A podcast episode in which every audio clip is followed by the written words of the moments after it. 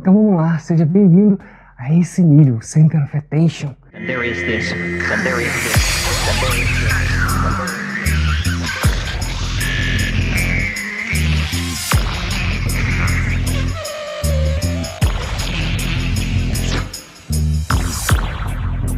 there is a cheer. The gnomes have learned a new way to say hooray. E tenho certeza que você fez todas as tarefas para chegar aqui nesse nível. Então, beleza, vamos lá. Lembre-se, se ocupar não é produzir. Ficar no computador das 6 até as 7 da noite não é necessariamente produzir. A maior parte das pessoas se ocupam o dia inteiro, não produz.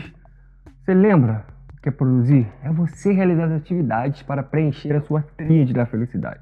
Realização pessoal, conquistas e equilíbrio. Isso é produzir. O resto é se ocupar.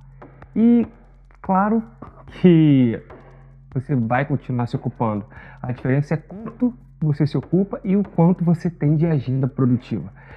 Então essa parte serve tanto para pessoas que aparentemente se ocupam de coisas profissionais, quanto para o tipo de pessoas que têm muito tempo livre e ficam muito tempo nas redes sociais, ou essas coisas que não ajudam, sabe? Então, serve tanto para aquelas pessoas que estão ocupadas, que estão naquele grupo que fala: Caraca, não dá, não tenho mais tempo. Tá vendo? Eu não tenho tempo de fazer o que eu gosto. O dia passou voando, nossa, o ano voou. Você sabe que não voou. O que acontece é que sua trilha da felicidade, ela tá toda quebrada. Sem realização pessoal, com pouca conquista ou de repente é o equilíbrio. Então, nem se fala. Esteja totalmente presente e entenda que você está na zona do hábito. Muitas pessoas falam zona do conforto. Até eu falo bastante, só que para mim não tem nada de conforto nessa zona. As pessoas ficam em uma determinada zona que faz ter diversas tarefas e muitas delas desconfortáveis. Na real, o seu cérebro está acostumado a agir dessa forma. E para mim deveria ser chamada de zona de costume, zona do hábito. Por mais que você saiba que está fazendo tarefas que não te auxiliam, você continua fazendo porque é a sua zona do hábito, beleza?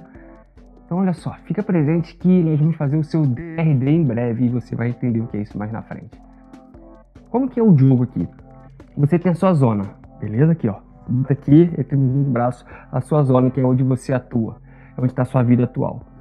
Nessa vida, né, você realiza diversas tarefas, seja produção ou de ocupação, e está dentro dessa zona aqui.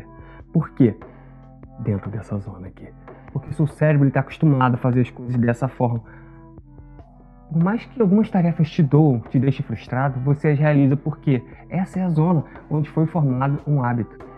O que vai acontecer agora? Eu vou te propor que aqui tem a zona, imagino que tem umas bolinhas aqui dentro, que são vários hábitos que você já tem. Eu vou te propor que você pegue uma dessas bolinhas e tire da zona. E o que vai acontecer imediatamente é, sua mente vai começar a te dar plausibilidade para retornar para a sua zona do hábito. Por quê? Simples, é um hábito. Entenda, não é fácil de mudar um hábito. E às vezes é necessário manter a recompensa e mudar a ação. Bem, eu vou te explicar isso mais à frente.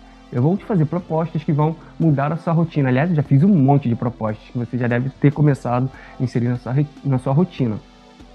Portanto, terá dia ou terão dias que sua mente vai querer voltar para como era antes. Tem duas coisas iniciais que você tem que fazer quando isso acontecer. Um, lembrar que você tem 66 dias em média para seu cérebro adquirir o um novo hábito. Então, se você persistir, a sua zona do hábito ela vai expandir e aí essa nova atividade vai virar um hábito. Logo, o que era complicado vira simples, prático, habitual, como escovar o dente todo dia. 2. Você precisa estar permanente presente para aquilo que vai fazer você continuar quando todo mundo mais pararia. E o que vai fazer você continuar? Você já sabe, é o seu porquê. Escreva o seu porquê, coloque no fundo da tela, no seu celular, é, no seu computador, escreva, cole na parede, no teto. Coloque sempre o seu porquê, deixe ele presente e visível. Então, entenda que 66 dias é uma média. Pode ser mais ou pode ser menos, e que você tem que ter o seu porquê ativo dentro da sua mente. Veja, Tenta achar as coisas que conectam, né? O seu porquê, a fotografia que você criou. Busca uma foto das pessoas que vão ter orgulho de você. Bota uma foto do que você vai fazer, você ir adiante. É legal você ter essas fotos no seu celular, um texto salvo na sua tela do computador, ou algo na sua bolsa, quando você abre você sempre vai ver, que vai te lembrar do seu porquê. Porque é isso que vai fazer você continuar quando todo mundo mais pararia. Esse método é um desafio. E saiba que se fosse fácil, todos fariam. E o que acontece? Técnicas de neurociência, pesquisas científicas mostram que pessoas monotarefas têm de 20 a 30% a mais de produção que pessoas multitarefas. Resumindo, pessoas que fazem várias coisas ao mesmo tempo acreditam que são mais produtivas que outros por causa disso. E tiveram vários estudos sérios que mostraram que essas pessoas perdem de 20 a 30% de produtividade quando comparado a pessoas que realizam uma tarefa de cada vez. Eu sei, eu também me achava um tal, com várias janelas abertas no computador, atendendo telefone, mandando mensagem no WhatsApp. Então, tudo certo? Você entende que tem que ter foco, raio laser, uma tarefa de cada vez. Se você sair desse nível com esse insight, você já vai ter evoluído e acrescentado bastante no seu dia a dia. Uma tarefa de cada vez. De acordo com o Instituto de Neurociência de Princeton, um ambiente com muitos estímulos visuais cria distrações e compromete o foco. Trabalhar em ambiente organizado pode deixar você menos irritado, mais produtivo, menos distraído e com maior capacidade de processar informações. Então, dá uma pausa nesse vídeo e olha para a sua mesa agora. Para o seu quarto, seu escritório, tira tudo que não for tela do seu computador, da sua frente ou a sua atividade. Organiza tudo. O seu cérebro está absorvendo todas as informações inconscientemente. Dá uma olhada ao seu redor aí no lugar onde você tem, onde você realiza a sua atividade. E se tiver uma zona, organize. Então, após isso, você vai organizar tudo no seu ambiente de trabalho, de estudo, onde você dorme. E ao invés de ter quatro gavetas desorganizadas, por exemplo, tenha três. Uma para papéis, outra para blocos, outra para grampeador, caneta, estojo, item escritório, outra para eletrônicos e deixa uma para bagunça. Tudo que você não souber onde botar ou algo de importância só que agora não tem lugar, se coloca nessa gaveta da bagunça.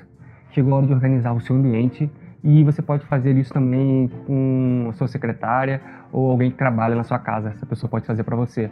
Você vai organizar seu carro, você vai tirar aquele monte de coisa que está jogada no porta-luva do seu carro. Você vai abrir seu WhatsApp e faz uma limpa nas conversas, separa as imagens, coloca uma pasta no seu computador, organize seus aplicativos em pastas. Ah, isso é muito simples. Eu já vi coisas mais avançadas. E eu te pergunto, você faz as coisas simples? Não adianta eu passar aqui para você o mais complexo, porque isso vai dificultar a inserção de um novo hábito.